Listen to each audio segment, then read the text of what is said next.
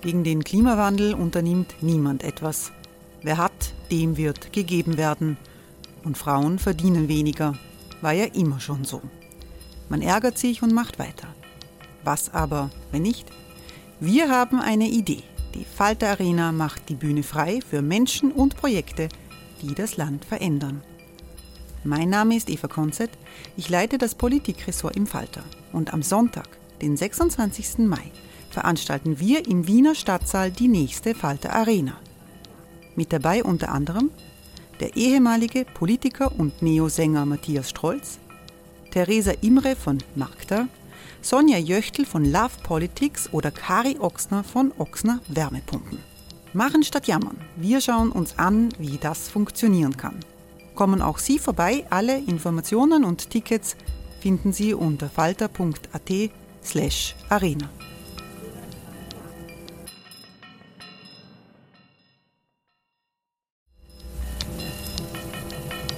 Falter-Podcasts werden durch Werbung unterstützt. Das hilft bei der Finanzierung unseres journalistischen Angebots. Hey, it's Ryan Reynolds and I'm here with Keith, co-star of my upcoming film If, only in theaters May 17th. Do you want to tell people the big news? All right, I'll do it. Sign up now and you'll get unlimited for $15 a month in six months of Paramount Plus Essential Plan on us. Mintmobile.com slash switch. Upfront payment of $45 equivalent to $15 per month. Unlimited over 40 gigabytes per month. Face lower speeds. Videos at 480p. Active Mint customers by 531.24 get six months of Paramount Plus Essential Plan. Auto renews after six months. Offer ends May 31st, 2024. Separate Paramount Plus registration required. Terms and conditions apply if rated PG. Falter Radio, der Podcast mit Raimund Löw.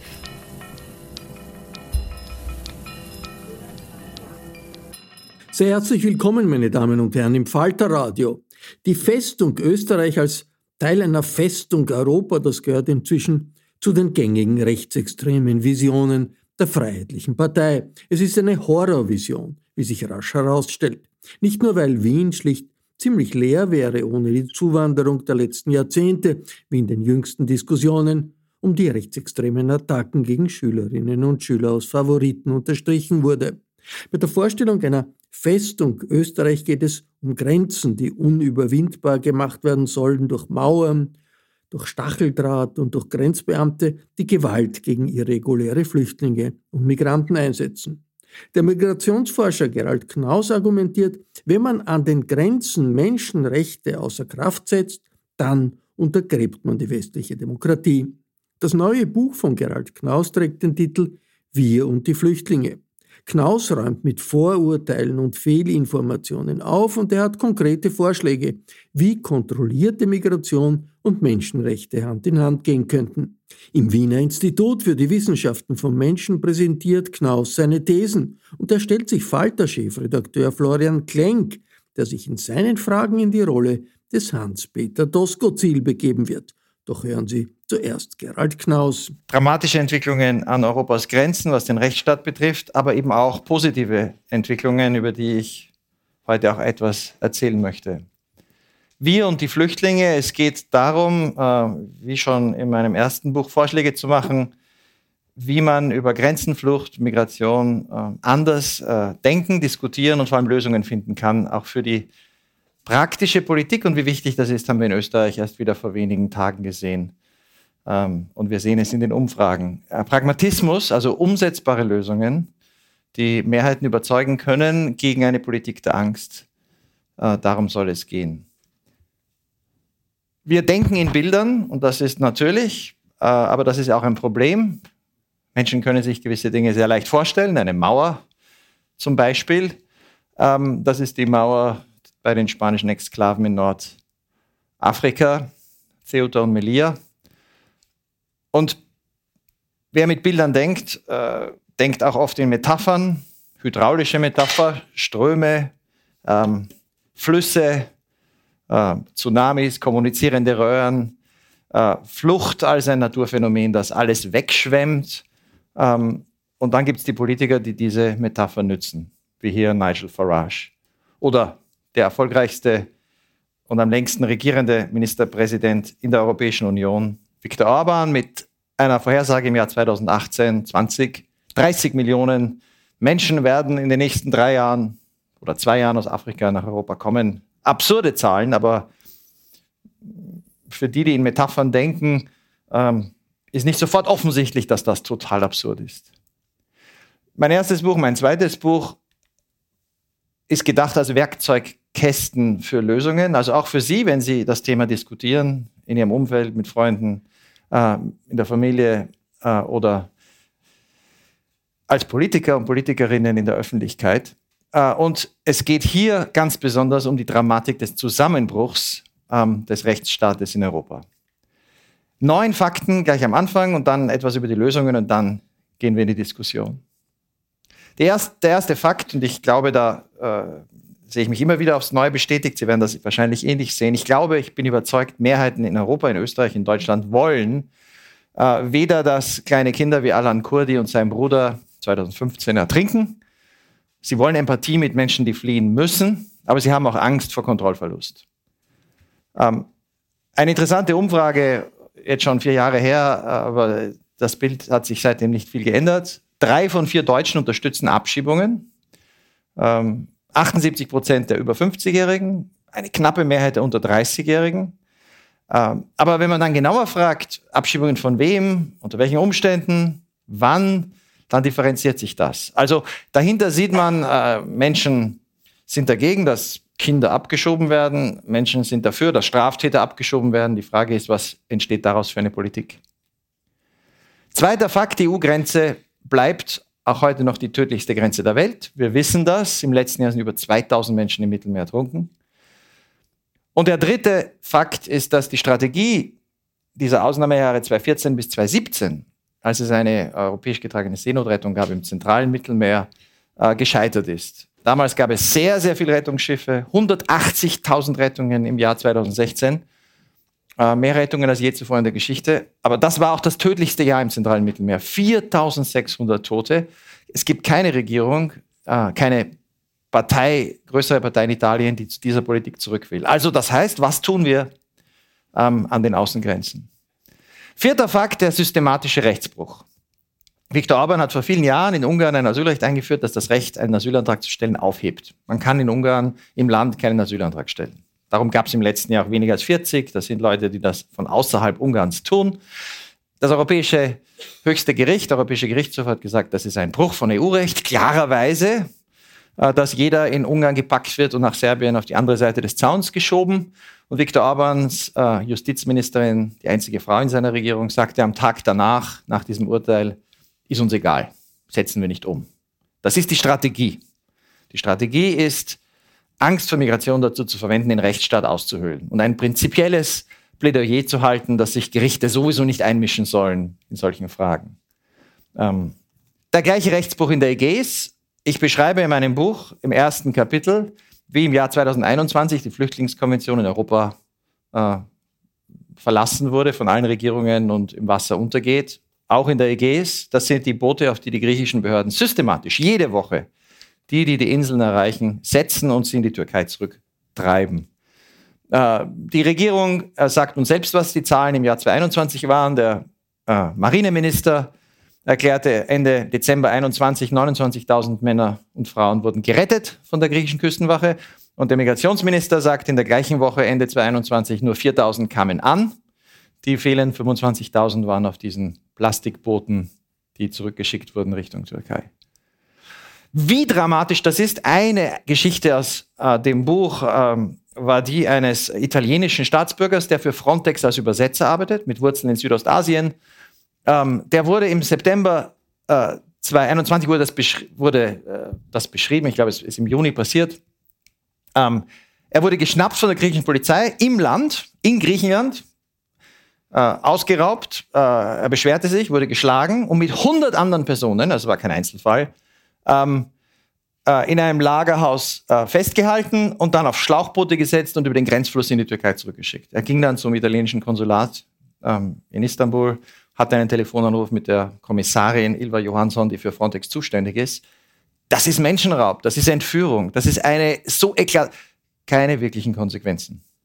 Äh, die Antwort der griechischen Behörden, Zwischenfall, Unglück, äh, was es natürlich nicht ist. Die Antwort der EU, wir bleiben trotzdem vor Ort mit Frontex. Die Pushbacks der Griechen haben dazu geführt, dass seit dem März 2020, Sie sehen die Zahlen, die haben sich seitdem nicht verändert, nur noch wenige hundert Leute im Monat aus der Türkei nach Griechenland kommen. Äh, sehr, sehr viel mehr Versuchens werden einfach zurückgestoßen. Also die Pushbacks funktionieren in den Augen der griechischen Regierung und sie wird damit auch nicht aufhören. Das bedeutet, dass es Syrer zum Beispiel über Griechenland nicht mehr in die EU schaffen. Im Jahr 2021 waren es weniger als 300, die auf den Inseln ankamen. Nochmal einige hundert, die es übers Festland versuchen nach Griechenland. Ähm, das ist eine fast geschlossene Grenze. Das zeigt also auch, dass irreguläre Migration sich mit Gewalt und Brutalität kontrollieren lässt. Die Frage ist natürlich immer wie. Und das zeigt auch, dass die Kontrolle, die wir derzeit haben an den Außengrenzen der EU, auch in Polen, an der Grenze zu Belarus, den Rechtsstaat einfach in die Luft sprengt. Und dass exekutive äh, Behörden wie Frontex Parlamentarier anlügen über das, was jeder weiß, was dort stattfindet. Fünfter Punkt, äh, Fakt, es gibt weltweit nur sehr wenig irreguläre Migration. Denn das, was ich hier in Europa beschreibe, ist die äh, Praxis an fast allen Grenzen der Welt. An den meisten Grenzen in Asien, an den meisten Grenzen im Nahen Osten. Äh, man kommt äh, als Flüchtling nicht nach Israel hinein. Es gibt einen Zaun zu Ägypten und Pushbacks. Äh, auch Syrer sind nicht nach Israel gekommen. Man kommt heute nicht mehr aus Syrien heraus in andere Nachbarländer. Man kommt nicht mehr aus Afghanistan heraus in die Nachbarn. Ähm, die meisten Grenzen der Welt sind geschlossen. Selbst das Mittelmeer im letzten Jahr, wir, wir wissen, die Zahlen sind ähm, äh, erregen Aufsehen, aber das sind die echten Zahlen. Im letzten Jahr äh, von den äh, Grenzbehörden dieser Länder und äh, auch des UNHCR es kamen 158.000, die gesamte irreguläre Migration aus Afrika und dem Nahen Osten in die EU über das Mittelmeer. 18.000 nach Griechenland, Hälfte Land, Hälfte See. 30.000 nach Spanien, die Inseln im Atlantik äh, und äh, von Marokko aus nach Spanien. 105.000 nach Italien, davon über die Hälfte über Tunesien mittlerweile. Aber doch, trotzdem, das ist eine Zahl, das ist ungefähr so viele Menschen wie Anfang März letzten Jahres an einem Tag aus der Ukraine in die EU geflohen sind. Jeden Tag Anfang März. Also das war die gesamte irreguläre Migration. Trotzdem über 2000 Tote und politisch explosiv, wie wir gesehen haben, auch in Italien. Das ist die Jahre, Sie sehen die gesamte irreguläre Migration aus Afrika in all diesen Jahren. 2009 waren es nur 9000, 2010 4400 aus Afrika nach Italien. Äh, das waren die Jahre von Berlusconi in Koalition mit der Lega. Da gab es Pushbacks, auch damals, die Zahlen sind sofort gefallen. Das ist das, was die neue italienische Regierung wieder versucht, wieder zu beleben. Und wer kommt über das Mittelmeer? Relativ wenige Menschen aus Ländern mit hoher Anerkennung als Flüchtlinge. Die größte Gruppe Tunesier, dann Ägypter, Bangladesch. Es kamen äh, im letzten Jahr äh, mehr Menschen aus Bangladesch nach Italien als Syrer und Afghanen zusammen. Äh, insgesamt äh, Leute, die dann kaum anerkannt, anerkannt werden als Flüchtlinge. Sechster Fakt. Wenn es wenig irreguläre Migration weltweit gibt, dann erklärt das auch, warum die Zahl der Flüchtlinge weltweit kaum wächst. Und das mag Sie überraschen, denn Sie hören ständig in den Medien von internationalen Organisationen und von Populisten natürlich, die ganze Welt ist in Bewegung. Immer mehr Flüchtlinge, weltweit. Schauen wir nur eine Sekunde genauer hin und wir erkennen die tatsächliche Situation. UNHCR sagte, dass diese 100 Millionen, das war eine Zahl, die vor wenigen Monaten äh, in der Welt äh, kommuniziert wurde vom UNHCR, äh, tatsächlich Flüchtlinge, die also äh, eine Grenze überschritten haben, weltweit. 27 äh, Millionen, sagt der UNHCR, allerdings sind da fast 6 Millionen Palästinenser. Das sind die Nachfahren, die Enkel und Urenkel derjenigen, die 1948, damals 700.000, jetzt 5,8 Millionen äh, aus Israel geflohen sind. Die hat der UNHCR früher nicht gezählt, er zählt sie jetzt. Warum? Die Zahl muss größer werden. Das ist leider mittlerweile mein Verdacht. Denn wenn man diese Zahl betrachtet, die 21,3 Millionen Flüchtlinge unter dem Mandat des UNHCRs Ende 2021 und sieht, wie sich diese Zahl entwickelt hat, dann sieht man von Ende 2017, alles UNHCR-Zahlen, gab es 19,9 Millionen Flüchtlinge unter dem Mandat des UNHCR in der Welt und vier Jahre später 21,3 Millionen. Also ein Wachstum von 1,4 Millionen Flüchtlingen in der Welt. Polen hat im letzten Jahr mehr Ukrainer aufgenommen, als in diesen vier Jahren die Zahl der Flüchtlinge weltweit gewachsen ist. Die Welt ist für Flüchtlinge geschlossen. Und wenn Sie genau schauen, wo diese 1,4 Millionen das Wachstum war, Türkei, weil dort die Kinder geboren werden, die überschreiten gar keine Grenze. Deutschland, Uganda, Länder, wo schon Flüchtlinge sind.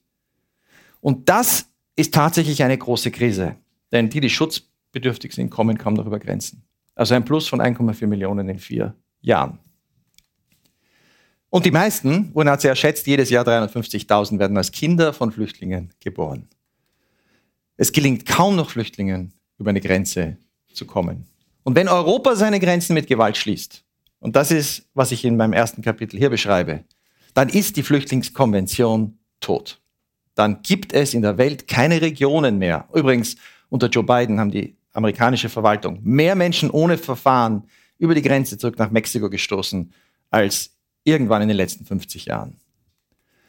Siebter Punkt, 2022 war das Ausnahmejahr. Und es stimmt eben nicht, dass Europäer keine Empathie haben. So viele Flüchtlinge wie im letzten Jahr wurden in Europa seit den 40er Jahren nicht aufgenommen. Neun von zehn Ukrainerinnen, vor allem natürlich Frauen und Kinder.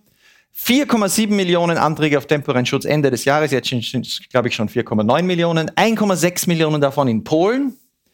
Ähm, 480.000 in der Tschechischen Republik, eine unglaubliche Zahl. Das sind schon über 4% der Bevölkerung. Ähm, Im Vergleich Frankreich 120.000. Äh, also Frankreich, Italien und Spanien haben zusammen weniger Ukrainerinnen aufgenommen als die Tschechische Republik alleine. Auch das bemerkenswert. Was kommt dieses Jahr noch? Wir wissen es nicht. Es liegt am Krieg. Es liegt daran, wie sich der Krieg entwickelt. Achter Fakt. Grenzschützer reduzieren irreguläre Migration nicht. Auch das widerspricht allem, was wir die letzten sechs Jahre in Brüssel gehört haben. Frontex, wir müssen Frontex aufbauen, wir brauchen mehr Grenzschutz, weil dann, ja, was dann? Wenn sich Grenzschützer an das Gesetz halten, dann reduzieren sie keine Flucht. Denn das Gesetz, wie es in Österreich an der Grenze zu Ungarn angewandt ist, Leute werden aufgegriffen von Grenzschützern. Sie werden gefragt, wollt ihr einen Asylantrag stellen? Sie sagen ja, sie bleiben im Land. Denn nach Ungarn darf man sie nicht zurückschicken, dort kann man keinen Asylantrag stellen. Grenzschützer reduzieren sie nicht. Daher war Viktor Orban immer gegen Frontex und sagte, wir brauchen keine Grenzschützer, wir brauchen Soldaten mit Waffe, die bereit sind zu schießen. Das, was Polen auch heute mit Soldaten an der Grenze zu Belarus umsetzt. Sechs Jahre nach der Schließung der Balkanroute, das große Projekt von Sebastian Kurz, gab es in Ungarn weniger als 50 Asylanträge. Klar, man kann ihn nicht stellen. Und in Österreich fast 110.000. Das Projekt ist vollkommen, total gescheitert, weil Österreich sich an das Recht hält. Neunter Punkt, Abschiebungsrealismus, darauf komme ich gleich. Alle Länder in Europa scheitern daran, in die meisten Länder der Welt die Ausreisepflichtigen abzuschieben. Was folgt daraus? Ähm, darüber können wir gleich diskutieren. Ohne Abschiebungen haben wir keine Kontrolle. Viele Abschiebungen sind aber realpolitisch nicht umzusetzen was müssen wir machen, um humane Kontrolle irregulärer Migration zu haben. Also die neuen Tatsachen, Mehrheiten wollen Empathie und Kontrolle, wir haben die tödlichste Grenze der Welt in der EU, die Strategie der Vergangenheit ist gescheitert, 2021 einen Zusammenbruch des Rechts in Europa, weltweit wenig irreguläre Migration, weltweit wenig Flüchtlingsschutz, immer weniger, 2022 als Ausnahmejahr, das erklärt auch, warum alle überfordert sind in den Behörden. Gleichzeitig bleibt die Empathie immer noch groß für die Ukrainerinnen das Grenzschützerparadox, dass Grenzschützer uns nicht wirklich Migration reduzieren und die Frage des Abschiebungsrealismus. Und jetzt komme ich schon, um es zusammenzufassen, zu den möglichen Lösungen. Das ist keine Reden wie Orban. Das wurde hier in den letzten Jahren praktiziert. Schauen wir genauer hin und wir, mein zweites Kapitel auf eine erstaunliche Entwicklung. Dass nämlich Kurz oder die österreichische Politik in den letzten Jahren klang wie die ungarische, dass es aber tatsächlich in den letzten Jahren keine zwei Länder gab, die unterschiedlich an der Praxis waren. Also wie gesagt, Ungarn hatte in den letzten vier Jahren, 18, 19, 20, 21, die Jahre auch, wo Sebastian Kurz dominierender Politiker in Österreich war, 402 Flüchtlingen Schutz erteilt. Das wird immer weniger jedes Jahr. Und Österreich 56.000. Diese 56.000 bedeuten, dass Österreich denn diese griechische Zahl ist verfälscht. Griechenland gibt vielen Menschen Schutz, aber die sind sofort wieder weg und ziehen nach Deutschland. Also von den 85.000, die in Griechenland Schutz bekamen in den Jahren, sind 40.000 allein in Deutschland angekommen, als anerkannte Flüchtlinge, die dort bleiben in Deutschland. Also ist Österreich in den letzten vier Jahren unter Sebastian Kurz das Land gewesen, weltweit, das am meisten Schutz nach Asyl vergeben hat, pro Kopf. Also nicht nur hat schon kurz die Balkanroute nicht geschlossen, gleichzeitig war Österreich in diesen Jahren das Land, das weltweit am meisten Asyl, subsidiären Schutz, Schutz gewährt hat. Sie sehen die Zahlen Österreich an Griechenland weggelassen. An erster Stelle Zypern, Schweiz, Deutschland, Luxemburg, die Frontrunner. Und in diesem letzten Jahr, 2022, ich habe gerade die Zahlen durchgerechnet mit meinem Kollegen Christoph Bender, ist Österreich wieder das Land in der EU, das am meisten Schutz pro Kopf verteilt. Also der jetzige Innenminister ähm, ist, und die Behörden sind verantwortlich dafür, dass es kein Land in der EU gibt, das pro Kopf so viel Schutz vergibt wie Österreich. Warum? Weil der Rechtsstaat funktioniert. Und in vielen europäischen Ländern nicht mehr. Würden sich und das beschreibe ich in diesem Buch auch. Und jetzt wird auf einmal klar, wie Lösungen aussehen könnten. Würden sich nur die EU-Länder so verhalten wie Österreich unter Kurz, also eine Schutzvergabe haben, proportional zur Bevölkerung wie Österreich, hätte die EU in diesen vier Jahren 2,8 Millionen Flüchtlinge aufgenommen. Das ist doppelt so viel wie das Wachstum der Flüchtlinge weltweit in diesen vier Jahren. Wir sehen also, das, was, das zeigt uns, wenn die OSZE, also wenn Österreich, die EU und äh, noch drei andere Länder, Vereinigte Königreich, Schweiz und Norwegen, dann wären es 3,3 Millionen. Wenn OECD-Staaten, dann würden äh, die Hälfte aller Flüchtlinge weltweit fast in einem Jahr aufgenommen worden wären, wenn da Japan, Südkorea, die USA, Kanada, Australien mitmachen. Also Österreich ist hier wirklich global eine Ausnahmeerscheinung. Hey, I'm Ryan Reynolds. At Mint Mobile, we like to do the opposite. of what Big Wireless does. They charge you a lot, we charge you a little. So naturally, when they announced they'd be raising their prices due to inflation, we decided to deflate our prices due to not hating you. That's right. We're cutting the price of Mint Unlimited from $30 a month to just $15 a month. Give it a try at mintmobile.com slash switch. $45 up front for three months plus taxes and fees. Promo for new customers for limited time. Unlimited more than 40 gigabytes per month. Slows. Full terms at mintmobile.com. Was jetzt, und damit schließe ich schon, das ist mein drittes Kapitel, der Koalitionsvertrag in Deutschland. Äh, glücklicherweise sind viele der Ideen, die ich vor zwei Jahren hier beschrieben habe, ich hatte das Buch in vielen Gesprächen bei deutschen Politikern dabei, habe mit vielen gesprochen, die dann zufällig den Koalitionsvertrag der Ampel verhandelt haben. Boris Pistorius, äh, die jetzige Innenministerin Faeser, Joachim Stamp, der heute sein Amt beginnt als Migrationsbeauftragter der Bundesregierung. Viele dieser Ideen äh, finden sich in diesem Koalitionsvertrag wieder. Darum finde ich ihn wirklich großartig, aber da bin ich wirklich nicht objektiv. Äh, ich hoffe, Sie zu überzeugen und ich hoffe, morgen den österreichischen Innenminister zu überzeugen, dass dieser Vertrag, diese Ideen auch gut wären für Österreich. Noch einmal zurück zu den Anerkennungen von Flüchtlingen. Diese Länder haben ein gemeinsames Interesse. Sie glauben an einen Rechtsstaat, darum gibt es noch große Anerkennungsquoten. Äh, sie wollen irreguläre Migration kontrollieren. Das sagt auch der deutsche Koalitionsvertrag. Zweimal steht es da drin. Irreguläre Migration reduzieren, aber ohne Toten, ohne menschenunwürdige Behandlung und ohne Pushbacks. Also diese Krise, die ich beschrieben habe, wird erkannt. Das war, ich war eingeladen zu den Koalitionsverhandlungen als Experte und das wurde dort offen diskutiert. Die Frage ist, wie kann man das erreichen? Sie reduzieren, dass weniger Menschen in Boote steigen, ohne Recht zu brechen. Das geht nur, indem man Partnerschaften, Migrationsabkommen schließt. Und das ist die zentrale Aufgabe des neuen Migrationsbeauftragten.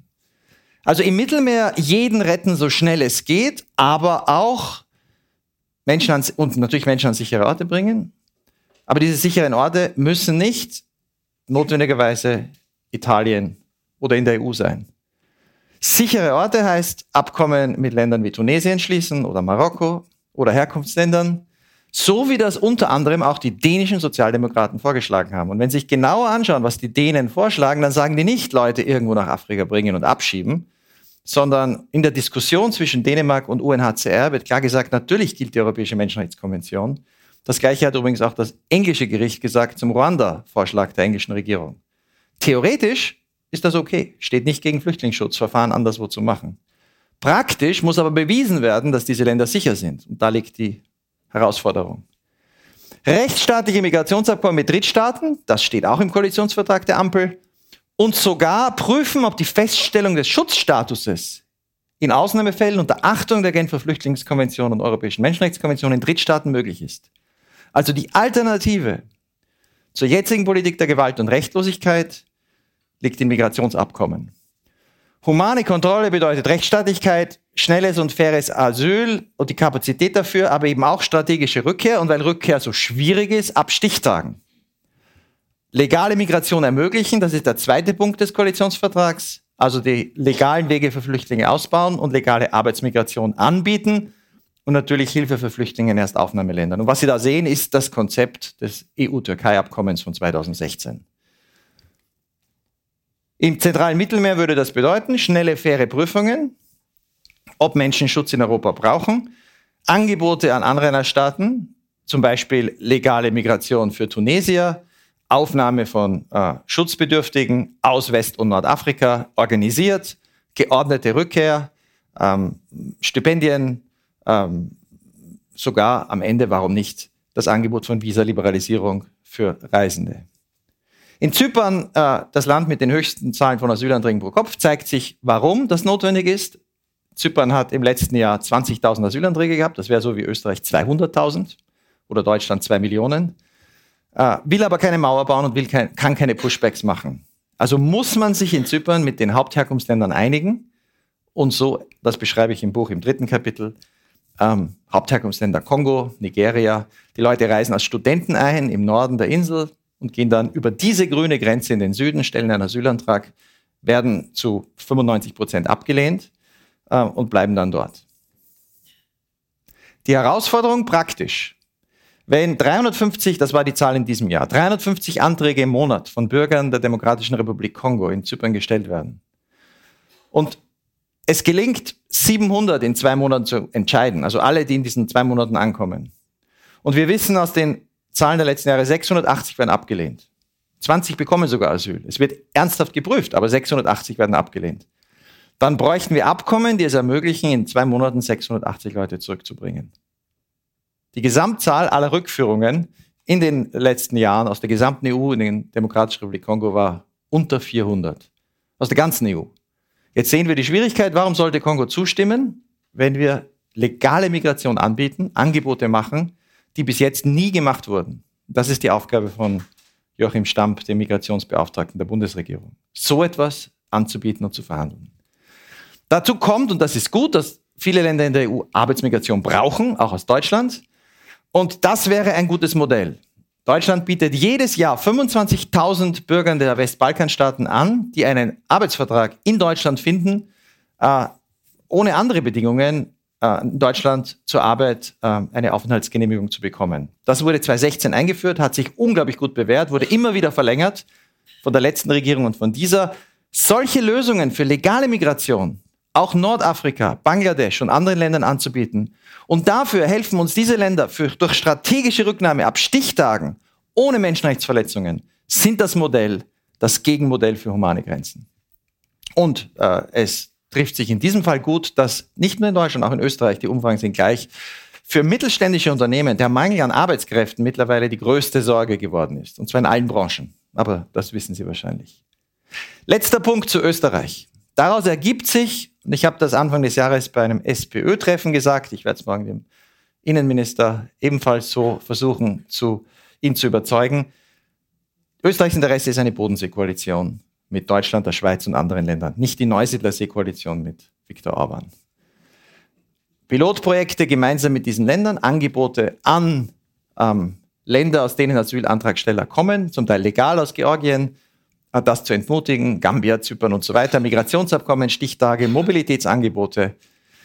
Nur um das nochmal in den Kontext zu stellen, im letzten Jahr haben Österreich und die Schweiz alleine mehr Menschen Schutz gewährt nach Asylverfahren als ganz Asien, wo vier Milliarden Menschen leben, im letzten Jahr vor Corona, 2019, da erhielt nämlich in ganz Asien nur 24.000 Menschen ähm, äh, Schutz. Und Sie sehen auch da, das war vor allem Australien, ähm, Neuseeland, ähm, die Verfahren in Malaysia, äh, die führen eigentlich nur zur Neuansiedlung, Resettlement in die USA und nach Kanada. Also wir haben heute schon eine Flüchtlingskonvention, die nur noch, äh, eigentlich nur noch wirklich in Europa zu retten ist. In den meisten Teilen der Welt wird sie nicht mehr anerkannt. Das globale Vorbild, Österreich spielt hier eine Schlüsselrolle als ein Land, das den Rechtsstaat aufrechterhalten hat. Es gilt, die Rechtsstaatlichkeit überall in Europa durchzusetzen. Strategische Abschiebungen, Realismus bei Abschiebungen, keine Versprechen, die nicht umsetzbar sind. Auf den Balkangrenzen, das ist gescheitert, ein Strategiewechsel. Wir schlagen vor, dass die Balkanländer stattdessen alle Schengen beitreten sollten. Es hat keinen Sinn, die Leute in Bosnien festzuhalten. Das gelingt ohnehin nicht, aber die Gewalt ist enorm. Und eine Reform von Asyl und des UNHCR weltweit. Und damit höre ich schon auf und freue mich auf die Diskussion. Dankeschön.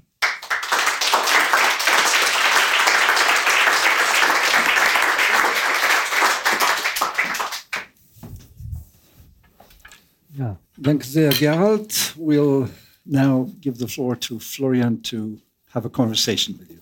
Einen schönen guten Abend, meine Damen und Herren. Äh, es ist mir eine Ehre, mit Gerald Knaus das erste Mal öffentlich diskutieren zu dürfen. Wir kennen uns seit bald 30 Jahren, 25 Jahren. Äh, Gerald äh, ist ein, Nomade, kann man sagen. Er hat in Bosnien gelebt, in, in Frankreich, in Deutschland, in der Türkei, in der Ukraine, in Amerika, Großbritannien. Habe ich was vergessen? Bulgarien, Bulgarien. Italien. ich habe es ja elf, es waren Kosovo, nein, es waren. Das ist wohl einer der wenigen äh, österreichischen Intellektuellen, die man auch nicht einfach einer Partei zuordnen kann oder einer Ideologie zuordnen kann, sondern ergebnisoffen denkt. Und darüber wollen wir heute, äh, daran wollen wir heute sozusagen davon genießen. Ähm, ich werde heute ein bisschen die Rolle des Hans-Peter Doskozil und des Herbert Kickel spielen, habe ich mir gedacht, und ein bisschen provozieren.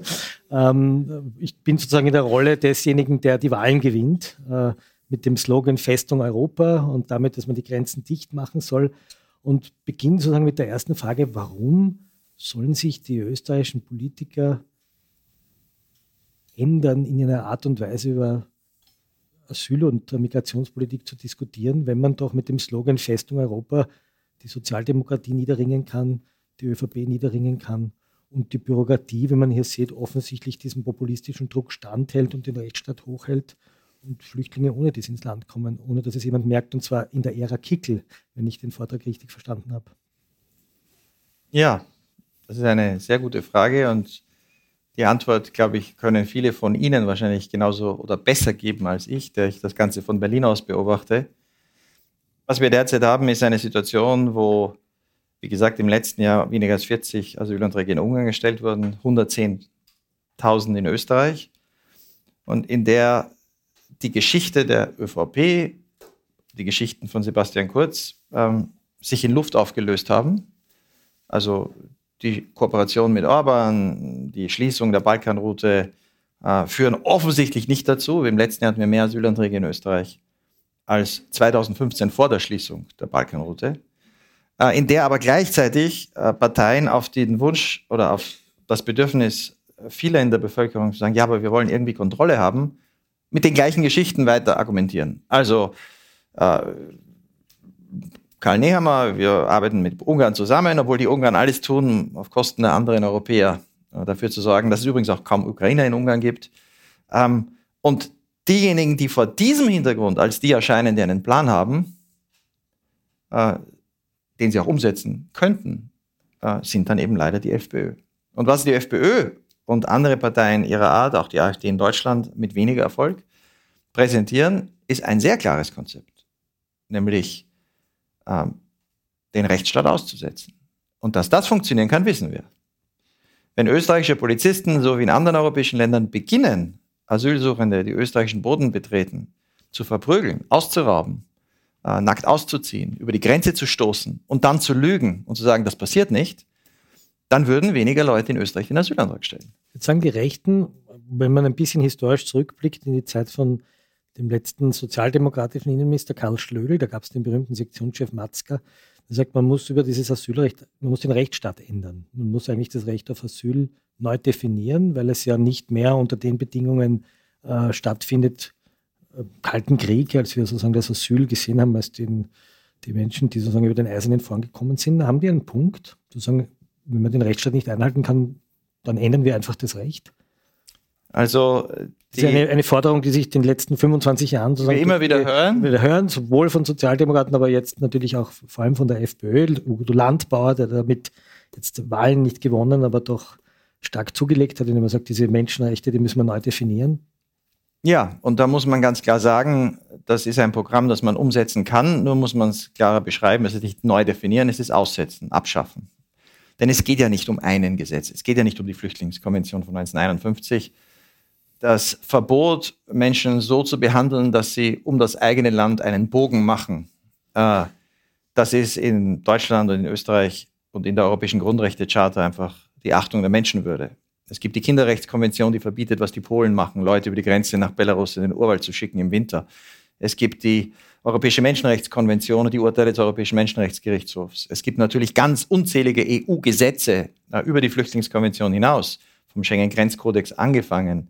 Es gibt ja die Folterkonvention, die das Non-Refoulement, also das Nicht-Zurückstoßgebot, ganz zentral und vollkommen ohne Qualifizierungen äh, aufgenommen hat. Wir haben also das gesamte Bild. Und natürlich kann man, und wir müssen nur zuhören, das ist genau das, was Orban und andere sagen, kann man sagen, wir wollen ein Europa, in dem alle diese Konventionen nicht mehr gelten.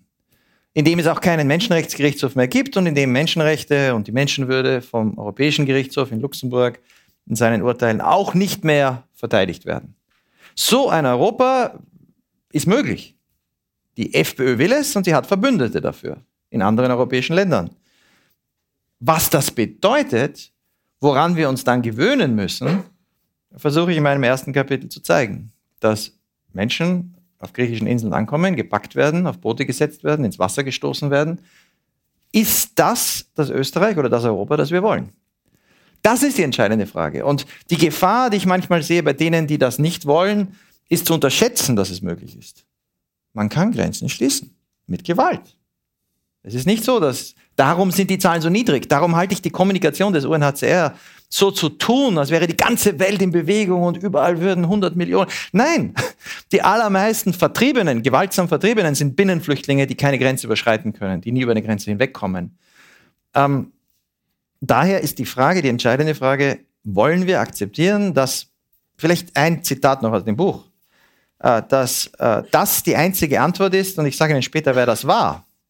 Also ein europäischer Regierungschef wurde gefragt im November 2022, genau diese Frage, in Deutschland, und zwar in der Bildzeitung. Bildzeitung fragt, in Deutschland hieß es 2015 immer, Grenzen können nicht geschützt werden, beweisen Sie gerade das Gegenteil. Antwort, natürlich. Wir stehen geschlossen an unserer Grenze. Kaum jemand kommt durch, obwohl es jeden Tag und jede Nacht Tausende versuchen. Das zeigt, man kann seine Grenze schützen. Bildzeitung. Also Mauern rund um Europa. Antwort, wir brauchen jede Form von Schutz und Überwachung. Bei, ob es eine Mauer, ein Zaun oder elektronische Anlagen sind, die jedes Eindringen sofort melden. Bildzeitung. Aber Ihr neues Gesetz ermöglicht auch Pushbacks. Das entsteht entgegen dem EU-Recht. Antwort, Grenzschutz muss effektiv sein. Darum müssen wir Menschen zurückschieben können, die unsere Grenze verletzen. Das war der polnische Premierminister Morawiecki im November 2021. In der Bildzeitung, um den Deutschen zu sagen, wir verstecken unsere Gewalt und unseren Gesetzesbruch gar nicht. Wir machen das offen. Und in der gleichen Woche gab der deutsche Außenminister nach einem Treffen der Außenminister in Brüssel seinerseits ein Interview im deutschen Fernsehen. Für die, die sich in Deutschland nicht so gut auskennen, Heiko Maas, Sozialdemokrat Heiko Maas. Sozialdemokrat Heiko Maas in der ARD sprach mit Karin Mioska und die fragte ihn, nachdem er sagte, man darf sich äh, nicht erpressen lassen, äh, ging es um das, was die Polen machen. Und wir wissen nicht, wie viele Dutzende Menschen da gestorben sind aufgrund dieses Verhaltens. Karin Mioska da von der ARD fragte ihn, wenn das der Weg ist, Herr Maas, muss man sich nicht auch ehrlich machen und sagen, gut, wir bauen diese Mauer, die Polen haben will, auch mit EU-Geld. Mittlerweile ist übrigens gebaut worden mit polnischem Geld. Und Heiko Maas sagte, ehrlich gesagt, ob mit EU-Geld gebaut wird oder nicht, halte ich für zweitrangig. Die Tatsache, dass wir darüber reden, dass an den EU-Außengrenzen Zäune, Stacheldrähte und Mauern gebaut werden, ist nichts Schönes.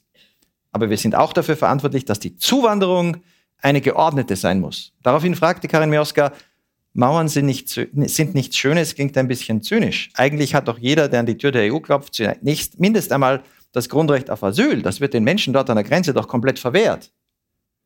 Antwort des Sozialdemokraten Heiko Maas.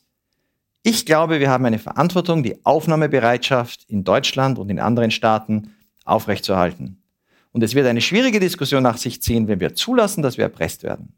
Seit dem Moment gab es keine EU-Regierung, keine, die Polen dafür kritisiert hat und auch keine Aktion der Kommission, ein Vertragsverletzungsverfahren wegen einem eklatanten Vertragsbruch, genau der gleiche wie Orban. Damals, 2016, gab es noch ein Vertragsverletzungsverfahren. Und das meine ich mit der Gewöhnung, ja, der Akzeptanz des Rechtsbruches. Diese das, Strategie ist die gleiche, Herr Doskozil, nein, das wäre unfair. Herr Kickel, dass diese Strategie ist die gleiche, das, was die FPÖ heute vorschlägt. Aber jetzt spiele ich den Werner Feimann und sage, wir machen einen Zaun mit Dürdeln, so wie Heiko Maas das ja argumentiert hat und sagt, wir machen tatsächlich eine, eine Festung oder eine, eine, Wand, durch die niemand durchkommt. Aber es gibt Türen, an denen ich einen Asylantrag stellen kann und der, siehe Österreich, auch in 110.000 Fällen pro Jahr äh, bewilligt wird. Was spricht da dagegen? Dagegen spricht überhaupt nicht. Es gibt kein EU-Recht, kein internationales Recht gegen einen Grenzzaun. Äh, was verboten ist, sind die Pushbacks und die Behandlung, die wir an diesen Zäunen derzeit erleben. Und die natürlich in Kombination mit dem Zaun dazu führen, dass niemand durchkommt. Äh, Zäune allein, sonst kämen ja nicht äh, 100.000 Menschen durch Ungarn, zu einem guten Teil, nicht alle, aber doch sehr viele über Ungarn nach Österreich, äh, sind zu überwinden. Und den Ungarn ist mittlerweile auch relativ egal, solange sie keinen Antrag im Land stellen. Äh, aber nochmal zurück zur österreichischen Idee. Die FPÖ, ich habe das in der Debatte in den letzten Tagen ja auch gesehen, sagt ja Festung Österreich. Weil an den Außengrenzen der EU haben wir beschrieben, gibt es ja schon Zäune und Pushbacks. Ähm, und da empfehle ich den Blick auf die Schweiz. Die Schweiz ist ja auch in Schengen, kann aber nicht mitbestimmen, weil sie nicht in der EU ist. Die Schweizer sind sehr pragmatisch und haben gemerkt, wenn wir versuchen, rund um die Schweiz äh, Sondergrenzkontrollen zu machen, Zäune zu bauen, das ist vollkommen sinnlos. Äh, wir müssten so viele Autos kontrollieren, weil wir ja äh, allein, wenn Sie sich die Gegend von Basel anschauen oder rund um Genf oder auch die, den Grenzverkehr, wir haben in der Vergangenheit nie mehr als zwei Prozent der Autos kontrolliert. Also wir würden eigentlich nicht wirklich verhindern, dass immer noch Leute in die Schweiz kommen. Und wir würden ja nicht unseren Polizisten sagen, die, die sie finden, denen sollen sie die Arme brechen oder sie verprügeln. Das wollen wir als Schweizer ja auch nicht, dass unsere Polizei sich so verhält. Das ist ja illegal. Das ist in Österreich ja heute auch der Fall. Und das Spannende an diesen österreichischen Zahlen, dass Österreich Weltmeister äh, und Europameister bei der Anerkennung von Schutz in den letzten Jahren war, ist ja, was uns das über die österreichische Gesellschaft sagt. Dass es in Österreich in den Ministerien, in den Institutionen, in der Asylbehörde, in den Gerichten, in der Zivilgesellschaft, auch in den Medien und auf allen Ebenen der Verwaltung, von den Gemeinden über die Bundesländer bis zum Innenministerium, eine Mehrheit gibt, die sagt, okay, es gibt Dinge, die tun wir nicht. Das versucht das ist das FPÖ-Konzept, die FPÖ zu verändern. Indem sie die Aufnahmezentren in Ausreisezentren umbenennt. Nein, Aus, Ausreise, Ausreisepflichtiger äh, zu fordern, ist nicht illegal. Nein, indem sie sagt, wir verhindern, dass man in Österreich einen Asylantrag stellen kann. Und wenn man sie dann fragt, wie, dann sagt sie mit Pushbacks, äh, wir wollen, dass im Grunde genommen Leute bevorzugen, nicht nach Österreich zu kommen, weil sie hier eben nicht wie das EU- und österreichische Recht vorsieht, behandelt werden. Und das kann man machen. Die Folgen für Europa sind gravierend. Eine Rechtsgemeinschaft bricht täglich Recht und die Folgen für Österreich werden auch gravierend. Und daher sage ich, ist es so wichtig, gerade wenn man sagt, wir wollen Kontrolle. Und wie gesagt, der Koalitionsvertrag der deutschen Ampel ist kein offene Grenzenvertrag. Es geht nicht darum zu sagen, Zwei, Im Gegenteil, zweimal steht drin, irreguläre Migration reduzieren. Ich würde sogar argumentieren, das ist moralisch gerechtfertigt. Denn das derzeitige Modell, wo jedes Jahr Tausende sterben, da hatte Sebastian Kurz vollkommen recht. Seiner Kritik an den Schleppern. Ich habe mit vielen Leuten geredet, die durch Libyen gegangen sind, gewandert sind in der Sahara. Die Brutalität, äh, auch wie gefährlich das ist, die Familien in Dakar in Senegal, wenn man, äh, ich war in äh, einem dieser Orte, aus dem ganz besonders viele aufgebrochen sind, mit Fischerbooten nach, zu den Kanarischen Inseln, wo dann die Mütter und Väter auch sagen, um Gottes Willen, das ist eine Katastrophe. Wir, haben ständig, wir lebten ständig in Angst, dass unsere Kinder, unsere Söhne vor allem auf einmal aufbrechen. Die Frage ist nur, wie reduziert man das ohne Gewalt? Zu dem kommen wir gleich, aber jetzt gibt es ein Paradoxon, nämlich genau vor einem Jahr, am 24. Februar, setzt eine gigantische Fluchtbewegung aus der Ukraine ein und ausgerechnet jene Länder, die auf europäischer Ebene sich gegen eine gemeinsame Flüchtlingspolitik stellen, beginnen, Millionen an Flüchtlingen aufzunehmen. Ja. Wie ist das zu klären? Ohne dass es einen Protest der Bevölkerung gibt. Im Gegenteil, es gibt riesige Hilfswellen in, in Przemysl und in Wien. Überall stehen die Menschen, helfen den Leuten und beginnen allein in Österreich 80.000 ukrainische Flüchtlinge zu integrieren, ohne dass irgendjemand einen Mucks macht. Ja, also Österreich hat sehr viele Leute aufgenommen, aber wenn sie, wenn man über die Grenze blickt nach Tschechien, über 450, über 470.000 Ansuchen um temporären Schutz, die baltischen Staaten, ähm, nach Bulgarien. Bulgarien hat mehr ukrainische Anträge auf temporären Schutz als äh, Frankreich. Dann sieht man tatsächlich äh, Polen, äh, Slowakei, nicht Ungarn. Ungarn hat es auch geschafft, dass keine Ukrainerinnen dort einen Antrag stellen wollen. Ähm, das war nicht so schwierig. Äh, denn Viktor Orban hat sehr klar gemacht in seiner Rhetorik, dass er keine Ukraine im Land will. Ähm, aber viele haben sehr viele Leute aufgenommen. Und da gehe ich vielleicht zurück zu dem Buch Welche Grenzen brauchen wir von 2020. Da beginne ich nämlich mit der Geschichte der Schweiz ja, im Zweiten Weltkrieg. Als es in der Schweiz einen Konsens gab von den Kantonen und der Bundesregierung und dem Chef des Fremden, der Fremdenpolizei, Heinrich Rothmund, äh, man will eben keine Flüchtlinge, äh, man will vor allem keine Juden äh, und nach dem Anschluss geht es vor allem darum, dass die Wiener Juden nicht in die Schweiz kommen. Und äh, damals gab es die Pushbacks, mit einer Ausnahme des Polizeichefs in St. Gallen, Paul Gröninger. Der wurde dann, hat dann seinen Job verloren, wurde verurteilt. Äh, bis zu seinem Tod äh, war er ein Schweizer Straftäter. Äh, aber Heinrich Rothmund, der Chef der Fremdenpolizei, hat sich durchgesetzt. Äh, der Grund, die Erzählungen, die damals in der Bundesregierung, in der Schweizer äh, Regierung und bei den Kantonen erzählt wurden, die, die da kommen, sind eine Gefahr. Man wusste, was im Dritten Reich passiert. Darüber schrieben Schweizer Zeitungen, hat gesagt, wir wollen sie trotzdem nicht haben, wir schicken die Juden zurück. Und wenige Jahrzehnte später war die Schweiz, und das beschreibe ich auch, eines der Länder, die gesagt haben, wir nehmen Menschen, die Bootsflüchtlinge aus Südostasien. Jetzt kann ich, unter anderem, ich glaube sogar äh, einer der führenden Politiker der Schweizer Volkspartei ist verheiratet mit einer dieser Nachfahren dieser vietnamesischen Bootsflüchtlinge. Und in den kleinen Kantonen, ich beschreibe das im Aargau, sind dann auf einmal vietnamesische Großfamilien angekommen, die natürlich kein Wort Schweizerdeutsch konnten. Und die Schweiz und viele, viele Länder, damals wurden zwei, über zwei Millionen Menschen legal aus Südostasien nach Australien, in die Schweiz, nach Frankreich, nach Kanada, in die USA, nach Deutschland aufgenommen. Weil die Erzählung war, diese Leute brauchen unseren Schutz, die fliehen vor dem Kommunismus, wir nehmen sie auf dass sie aus einer vollkommen anderen Kultur kamen, äh, wirklich von weit weg. Aufgrund des Vietnamkriegs haben sich deutsche Christdemokraten, der Vater von Ursula von der Leyen war damals Ministerpräsident in Niedersachsen, die junge Union hat gefordert, wir sollten mehr Menschen aufnehmen aus Südostasien. Und was wir daran sehen, ist, wie wichtig die Geschichten sind, die in der Gesellschaft erzählt werden über Gruppen. Und wenn man jetzt versucht, Leute aufzunehmen, dann ist extrem wichtig, und darum ist die Vorarbeit für eine Akzeptanz, Leute aufzunehmen, liegt natürlich darin, wie in einer Gesellschaft gesprochen wird. Darum sind Medien und Intellektuelle und Künstler und jeder von uns so wichtig.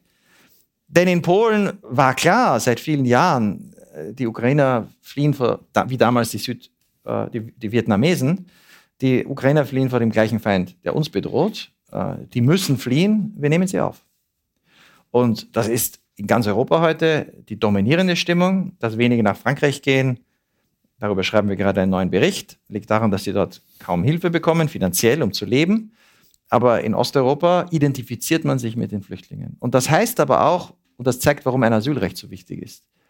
Denn der geniale Gedanke der Flüchtlingskonvention war zu sagen, es muss egal sein, ob jemand Vietnamese, Jude, Roma, Russe, jeder, der berechtigte Angst vor Verfolgung hat, muss Schutz erhalten können. Aber man muss dann eben auch zeigen, dass es diese berechtigte Angst vor Verfolgung gibt. Beziehungsweise ausgedehnt um subsidiären Schutz, dass Menschen tatsächlich nicht in Gefahr sind, auch wegen eines Krieges ähm, ihr Leben zu verlieren. Und daher ist so wichtig, dass wir Asylsysteme erhalten. Und das bedeutet aber auch ein glaubwürdiges Asylsystem, eine zivilisatorische Errungenschaft, die aber auch dazu führt zu sagen, wer kein Asyl braucht. Und ich glaube, deswegen ist es so wichtig, wenn man argumentieren will, dass es Leute gibt, denen wir Schutz geben müssen, auch immer wieder darauf zu betonen, woher diese Idee kommt und dass wir glaubwürdige Systeme haben. Und dafür, dafür sind auch Rückführungen und Ausweisungen von nach einem Verfahren von Ausreisepflichtigen essentiell. Dass wir dort Humanismus und Realismus brauchen, habe ich versucht zu erklären. Aber ohne diese Geschichten und die Akzeptanz in der Bevölkerung ähm, sind größere Zahlen von Flüchtlingen äh, für, und es geht da gar nicht um die objektive Zahl. Die Polen waren überfordert von tausenden Menschen, die aus Belarus kamen und haben jeden Tag ähm, 20, 30, sogar 100.000 Menschen vor ungefähr einem, also ab 24. Februar aufgenommen. Es geht um die Wahrnehmung und der große äh, pragmatische Philosoph Richard Rorty beschreibt das gut. Es geht darum, Geschichten zu erzählen, warum die auf der anderen Seite des Meeres etwas mit uns gemeinsam haben. Und fundamental ist natürlich die Humanität der Grundgedanke der internationalen Konventionen. Jetzt zitierst du in dem Buch den Sebastian Kurz, der immer gesagt hat, wir können, wir müssen akzeptieren, dass ein Mensch, der aus Afghanistan oder aus Syrien flieht und in Istanbul lebt, lieber eine Wohnung in Berlin hat als eine, einen Unterschlupf in Istanbul. Ich glaube, so ähnlich, wenn ich das Zitat hinbekomme. Ein, ein Begriff, der in dem Buch fast nicht vorkommt, ist die auch in Österreich sozusagen immer wieder geschürte Angst vor dem Islam, vor den alleinstehenden Männern, die, wir haben da die Bilder gesehen, es inszeniert wird als sozusagen Horden von Männern, die die Grenze überschreiten. Was kann man dieser Erzählung gegenübersetzen? Oder ist die so wirkmächtig, dass sie äh, so gefürchtet wird, dass die Leute immer wieder bei uns die FPÖ wählen? Freunde von mir in Bayern haben einen sehr guten Film gemacht. Ich glaube, der heißt Wir sind jetzt da. Dann machen sie Interviews mit acht äh, Männern, die äh, in den letzten Jahren äh, in Deutschland angekommen sind, aus, äh, dem, aus Syrien, aus dem Irak, aus Afghanistan, und lassen die zu Wort kommen, weil sie genau das gesehen haben, dass man sich, äh, dass es diesen, diese Erzählung gibt von den gefährlichen Männern mit dunklen Bärten, vor denen man sich fürchtet, und sie äh, sagen, wenn man da einfach zuhört und diese Geschichten hört, und da gibt's, das ist natürlich die große Mehrheit, ähm, dann ist das die Antwort auf, auf die Angstparolen, äh, die du beschreibst. Äh, ein Beispiel, äh, ich war mehrmals in Freiburg, im Breisgau, in Baden. Dort gab es zwei schreckliche Verbrechen von äh, Flüchtlingen begangen in den letzten Jahren. Und ich hatte Gespräche dort mit dem ehemaligen Chef der Polizei und dem Bürgermeister. Und das, was ich interessant fand, war, diese Verbrechen haben die Stimmung nicht geändert. Und eine der Erklärungen, die mir viele Leute in Freiburg gegeben haben, war, hier sind so viele Flüchtlinge und so viele, die Flüchtlinge kennen, dass jeder weiß, mein Bekannter, der in der Bäckerei arbeitet oder die Familie, die ich kenne, die hat natürlich nichts gemeinsam mit diesem Syrer, der da eine Frau vergewaltigt oder in einem anderen Fall versucht hat, jemanden zu ermorden. Es war das Kennenlernen, das wirkliche Hör Zuhören von Menschen, die man hört, das dazu geführt hat, dass diese Morde dort weniger Angst ausgelöst haben als in äh, den Vororten oder der Umgebung von Dresden, wo es viel weniger Flüchtlinge gibt in den, in den äh, Dörfern, wo die Angst aber, ich habe das bei Diskussionen in Sachsen erlebt, äh, die Angst, dass da eben Verbrecher mit Messern im Mund äh, in Sachsen einfallen, äh, enorm groß ist. Was folgt daraus? Ich glaube, eine Antwort ist, dass äh, dafür setzen meine Kollegen und ich uns überall ein, dass wir tatsächlich versuchen, äh, auch die Migration von Flüchtlingen zu organisieren, so wie das die Kanadier machen, durch Partnerschaften und Resettlement.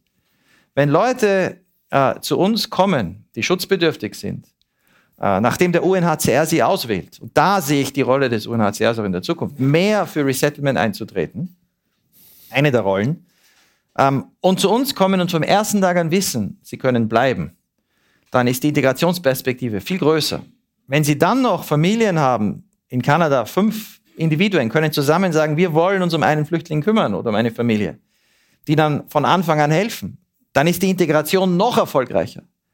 Und wenn man dann viele solche Erfolgsgeschichten hat, dann werden die Geschichten von Verbrechen, die es natürlich auch gibt, eine ganz andere äh, Resonanz in so einer Gesellschaft haben. Da fällt mir die sehr schöne Geschichte des äh, vorarlbergischen Landesrats Schwärzler ein. Ich weiß nicht. Schwärzler, ja. Schwärzler, der allen Gemeinden äh, in Vorarlberg aufgetragen hat, mindestens einen Flüchtling aufnehmen zu müssen. Ja, auch der weil er, weil er weiß, dass das sozusagen jede Gemeinde verändert, wenn da zumindest ein, zwei Flüchtlinge leben. Es darf keine Gemeinden geben ohne Flüchtlinge, weil man auch demoskopisch gesehen hat, je weniger Flüchtlinge, desto stärker die Ablehnung gegen Flüchtlinge. Absolut. Paradox. Und äh, ich bin ja oft in Vorarlberg, meine, meine äh, Mutter ist ja dort aufgewachsen. Ähm, wenn man dann jetzt in den Bussen durch den Bregenzer Wald fährt und dann hört man diese ganzen jungen Äh, die, die Kinder, die damals äh, als Flüchtlinge ins Land gekommen sind und sie äh, reden im lokalen Dialekt äh, und in kleinen Orten mit 2000 Einwohnern sind dann 70 äh, oder 50 dieser Flüchtlinge längst in der lokalen Schule integriert, dann ist das die beste Antwort ähm, auf diese irrationalen Ängste. Das ist nicht alles. Genauso wichtig ist es aber auch, dass dort, wo äh, Straftaten oder Verbrecher oder Gefährder identifiziert werden, die ausreisepflichtig sind und wo die Ausreise möglich ist. Und da muss man wieder differenzieren. Es gibt einen Grund, warum europäische Regierungen heute nicht mit Syrien reden. Und der ist der Kriegsverbrecher Assad. Wenn man aber nicht mit einer Regierung redet, kann man auch niemanden abschieben, auch einen Verbrecher nicht. Das trifft heute auch auf die Taliban zu. Äh, wir treffen eine politische Entscheidung, nicht mit den Taliban zu verhandeln. Aus der Türkei werden Afghanen abgeschoben. Wir treffen eine politische Entscheidung, dass seit dem 24. Februar keine Menschen mehr in Putins Russland abgeschoben werden. Und wir treffen derzeit in vielen Ländern die politische Entscheidung, in dieses iranische Regime, wir sehen, was dort passiert, derzeit niemanden abzuschieben. Das sind politische Entscheidungen, die muss man dann auch offen erklären und äh, dann verstehen die Leute das äh, hoffentlich, nicht alle. Aber die, die ausreisepflichtig sind, mit Ländern, mit denen wir reden, und das halte ich auch für richtig, dass der Migrationsbeauftragte in Deutschland jetzt das zu seiner Priorität macht. Er sagt auch, die Konzentration bei den Abschiebungen sollen auf dieser relativ kleinen Gruppe liegen, denn damit erhöht sich auch die Akzeptanz für die große Mehrheit. Ein Amri, der tunesische Attentäter äh, am Weihnachtsmarkt in Berlin vor wenigen Jahren, wäre, hätten wir so ein Migrationsabkommen mit Tunesien gehabt, äh, längst abgeschoben worden. Denn er war bereits im Gefängnis in Italien, wurde dann freigelassen und kam dann erst erneut nach Deutschland, hätten wir ein Abkommen, wo wir Tunesien sagen, wir bieten euch legale Wege, wir bieten euch Arbeitsmigration, wir äh, äh, engagieren uns, aber äh, Straftäter nehmt ihr zurück. Das ist eine kleine Zahl, aber die ist extrem wichtig. Dann wäre er nicht mehr in Europa gewesen. Und so gesehen brauchen wir Realismus, aber eben auch äh, ein Verständnis dafür, warum Abschiebungen in gewissen strategischen Abschiebungen ein essentielles Element einer mehrheitsfähigen, aber auch humanen Politik sind. Wir haben in einem Vorgespräch noch kurz darüber gesprochen, ob es so etwas wie eine ähm, Außenverlagerung von Asylbehörden von europäischen geben kann. Das Stichwort Ruanda, die, Groß die, die Briten und die Dänen haben kurz darüber überlegt, dass man Asylanträge in Ruanda stellen kann. Äh, der äh, burgenländische Landeshauptmann Doskozil hat, als er noch äh, Verteidigungsminister war, den Vorschlag gemacht, dass man in äh, Niger möglicherweise Zentren schafft, wo Flüchtlinge Anträge stellen können. Ist das eine kluge Idee? Sozusagen eine Möglichkeit im Ausland zu stellen. Früher hat es die Asylantragstellung an österreichischen Botschaften gegeben, die ich glaube, wir müssen damit zwischen zwei Dingen unterscheiden und dann sehr differenziert. Und das ist extrem wichtig, dieses Thema, weil ich glaube, sehr, sehr viele haben da emotional schnelle Reaktionen. Und wenn ich dann mit Leuten rede, auch in England jetzt mit Flüchtlingsorganisationen, vor kurzem erst wieder mit dem British Refugee Council, und dann beginnt man zu diskutieren, was genau ist das Problem? Dann wird es interessanter. Also das Erste ist, kann, sollte man in der Lage sein, von außen Asylanträge zu stellen, um gar nicht erst diesen lebensgefährlichen Weg zu gehen. Das ist Resettlement.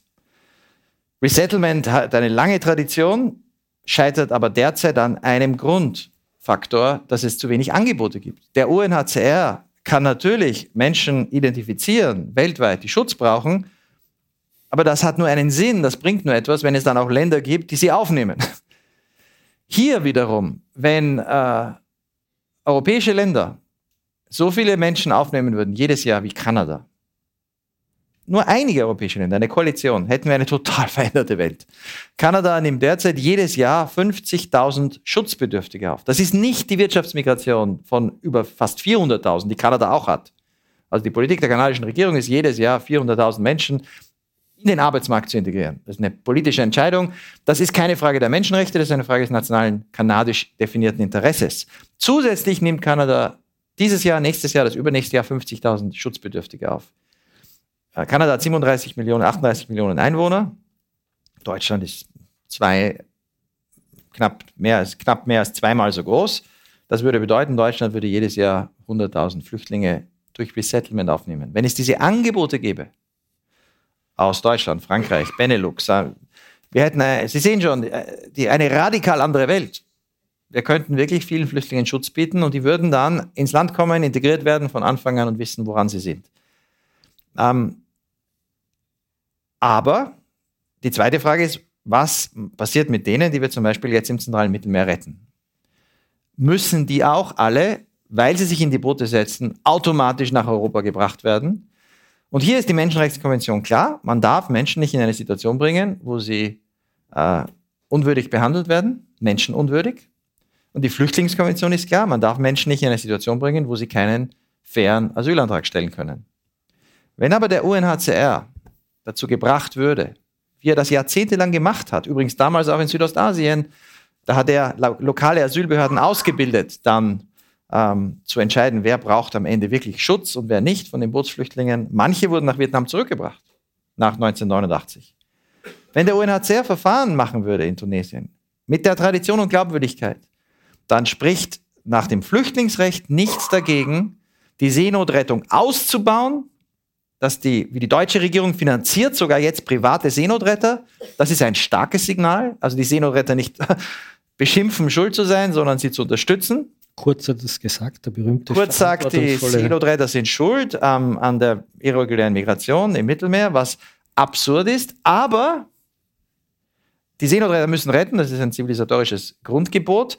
Aber was wir gesehen haben, die Jahre der meisten Rettungen waren auch die Jahre der meisten Toten. Also Rettung alleine reicht nicht wenn man es schafft zu retten, dann Leute trotzdem zu entmutigen, in die Boote zu steigen, indem man sie in einen sicheren Staat zurückbringt, dann ist das nicht gegen das Flüchtlingsrecht. Und die Schwierigkeit liegt in zwei Dingen. Finden wir Staaten, bieten wir denen, warum soll Tunesien Leute aufnehmen? Also wenn man das so macht wie Sebastian Kurz als Außenminister und dann als Kanzler, irgendwelche Plattformen und wir schieben die dahin, aber er ist da nie mit einem Angebot, er hat sich nie überlegt, wie man das macht da, das ist natürlich, das passiert dann auch nicht. Das war übrigens Boris Johnson das Gleiche mit Ruanda. Ah, wir schieben die nach Ruanda. Ist noch keine einzige Person abgeschoben worden. Uh, Ruanda ist eine Sondergeschichte. Ich halte das für ziemlich absurd. Die wirkliche Diskussion brauchen wir zwischen Frankreich und England. Also die EU sollte Großbritannien anbieten, wir nehmen jeden zurück, der in ein Boot steigt, dann hört das sofort auf. Also ein Dublin im Turbo. Frankreich ist ein sicheres Land. Niemand muss Frankreich verlassen. In Frankreich gibt es mehr Asylverfahren und mehr Schutz als in Großbritannien. Wenn Frankreich Großbritannien anbieten würde, ab jetzt nehmen wir jeden zurück, der in die Boote steigt, die werden ja nicht unerkannt, die kommen ja, die identifiziert man. Dafür nimmt Großbritannien jedes Jahr 30.000 Flüchtlinge geordnet. Großbritannien hat jetzt über 100.000 Ukrainer aufgenommen. 30.000 Flüchtlinge, die mit dem Flugzeug oder mit dem Schiff, ohne Gefahr, ohne Schlepper, dann hätte Großbritannien eine Situation, wo, wo es sich beteiligt am Flüchtlingsschutz, die englischen Parteien könnten aber trotzdem sagen, wir haben keine Kontrollverlust. Und die Schlepper in Calais und anderswo und auch die Gefahren, die Unfälle, die es ja auch gab in den letzten Jahren, äh, wären ein Ding der Vergangenheit. Das wäre sinnvoll. Aber nochmal, wenn wir jetzt verhandeln würden mit Marokko, mit Tunesien oder wir haben es ja getan mit der Türkei und es ist garantiert, dass Menschen dort Zugang hätten zu einem Verfahren und wir haben Institutionen, die das prüfen, dann wäre das die humane Alternative zur jetzigen Politik der Pushbacks. Und Aber wäre nicht sofort der Aufschrei linker Parteien, die sagen, das ist ein Outsourcing von rechtsstaatlichen Verfahren und da sind wir nie dafür und würden nicht sofort NGOs in Österreich Alarm schlagen? Es gibt diesen Begriff in der Migrationsdebatte der Externalisierung, den ich für extrem problematisch halte, weil ich dann immer frage, also Externalisierung, die Idee ist, äh, wenn wir mit anderen Staaten darüber reden, wie wir irreguläre Migration nach in diesem Fall Europa reduzieren, dann ist das per se illegitim. Das heißt per se, Europa will keine Verantwortung übernehmen. Das ist ein bisschen der politische Frame, den die NGOs verbreiten. Ne? Ja, auch der UNHCR in den letzten Jahren. Vor 15 Jahren war das noch anders. Da hat der UNHCR auch vorgeschlagen, sogar selbst bei einer Einigung zwischen Australien und Malaysia, die dann nicht umgesetzt wurde und die viel besser gewesen wäre als die schrecklichen Lager in Nauru und Manus, die dann entstanden. Ähm, da hat UNHCR sogar vorgeschlagen, alle, die ein Abkommen Malaysia, Australien, alle, die mit dem Schiff kommen. Da gab es einen schrecklichen Unfall bei den Weihnachtsinseln. Eine Arbeiterparteiregierung, Labour-Partei äh, in, in, in Australien, die dann gesagt hat, wir haben eine Einigung, Malaysia hat es akzeptiert, es nimmt jeden zurück, der per Schiff kommt und der UNHCR macht die Verfahren.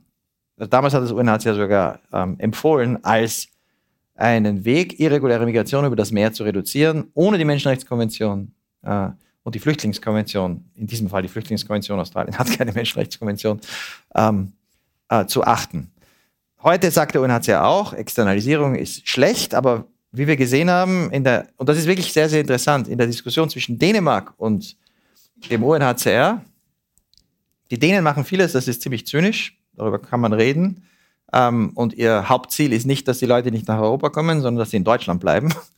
Äh, also in, bis Schleswig-Holstein und dann dort stoppen. Und sie schaffen ein Image, dass sie bereit sind, auch Leute nach Syrien zurückzubringen, haben aber noch keine einzige Person nach Syrien abgeschoben. Also das, das Ziel ist, das Image zu schaffen.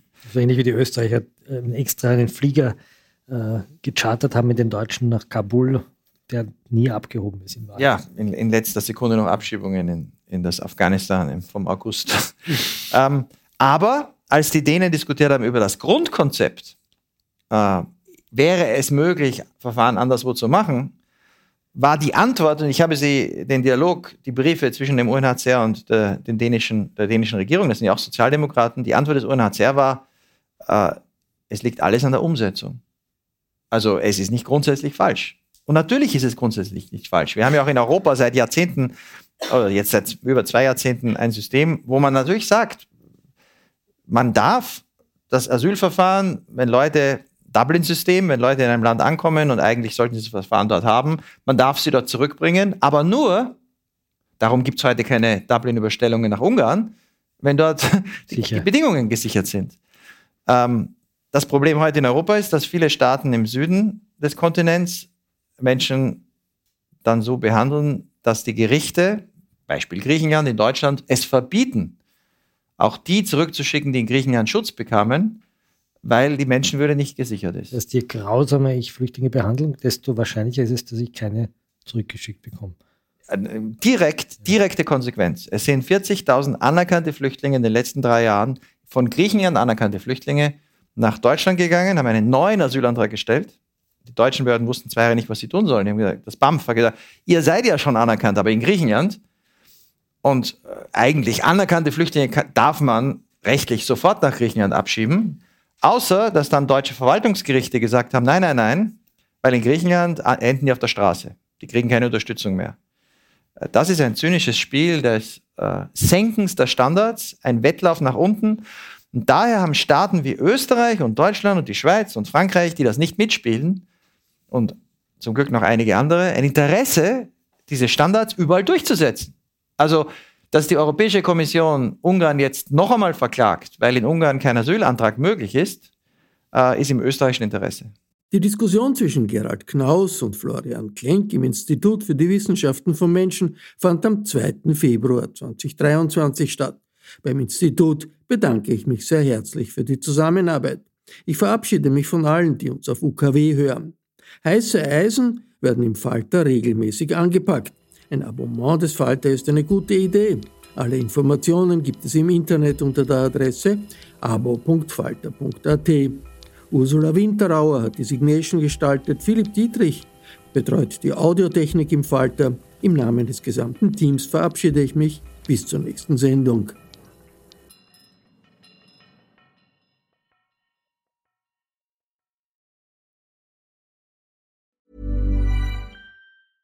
Ever catch yourself eating the same flavorless dinner three days in a row? Dreaming of something better? Well, HelloFresh is your guilt-free dream come true, baby. It's me, Kiki Palmer. Let's wake up those taste buds with hot, juicy pecan-crusted chicken or garlic butter shrimp scampi. Mm. Hello Fresh. Stop dreaming of all the delicious possibilities and dig in at HelloFresh.com. Let's get this dinner party started. Planning for your next trip? Elevate your travel style with Quince. Quince has all the jet setting essentials you'll want for your next getaway, like European linen, premium luggage options, buttery soft Italian leather bags, and so much more. And is all priced at 50 to 80% less than similar brands. Plus, Quince only works with factories that use safe and ethical manufacturing practices. Pack your bags with high-quality essentials you'll be wearing for vacations to come with Quince. Go to quince.com/pack for free shipping and 365-day returns.